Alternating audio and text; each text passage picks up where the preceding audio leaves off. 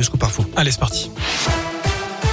Et à la une de l'actu ce mardi, plus de 660 000 Ukrainiens fuient les combats dans leur pays. Dernier des comptes de l'ONU, mardi, sixième jour de guerre en Ukraine.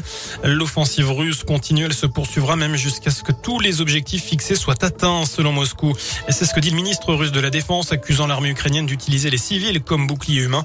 Le président ukrainien Volodymyr Zelensky s'est adressé, lui, au Parlement européen en visioconférence.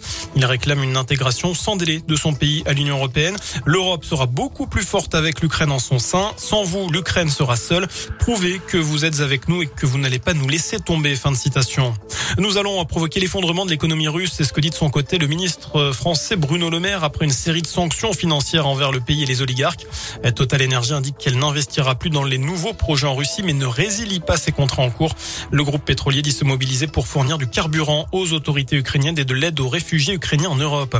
Chez nous, l'Ain et la Saône-et-Loire se mobilisent pour l'Ukraine. La ville de Nantua s'engage à accueillir des réfugiés. Le maire Jean-Pascal Thomasé précise que des logements sont libres et pourront héberger des personnes dans le besoin.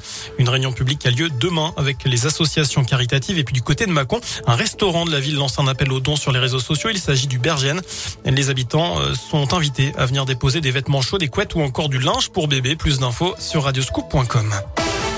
Dans l'actu aussi, attention, démarchage abusif. Plusieurs habitants de l'Ain ont récemment fait l'objet de démarchage téléphonique de la part d'une société se présentant comme le service des renseignements du département de l'Ain.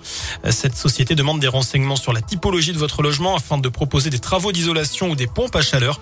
Le département n'est pas à l'origine de ces appels. Et puis toujours dans l'actu locale, retour sur cette impressionnante affaire de harcèlement devant la justice à Bourg hier. Pendant trois mois, un Indinois de 34 ans avait inondé d'appels et de messages malveillants son ex-compagne, la suivant aussi en voiture. 27 000 appels textos en trois mois à l'automne dernier, soit 300 par jour en moyenne. Il avait installé un tracker sous un essieu pour suivre ses déplacements depuis son téléphone portable. Le prévenu a été condamné à un an de prison, dont six mois avec sursis et maintien en détention. À suivre du foot ce soir, la première demi-finale de la Coupe de France entre Nice et Versailles. C'est à partir de 21h. Demain, ce sera Nantes-Monaco.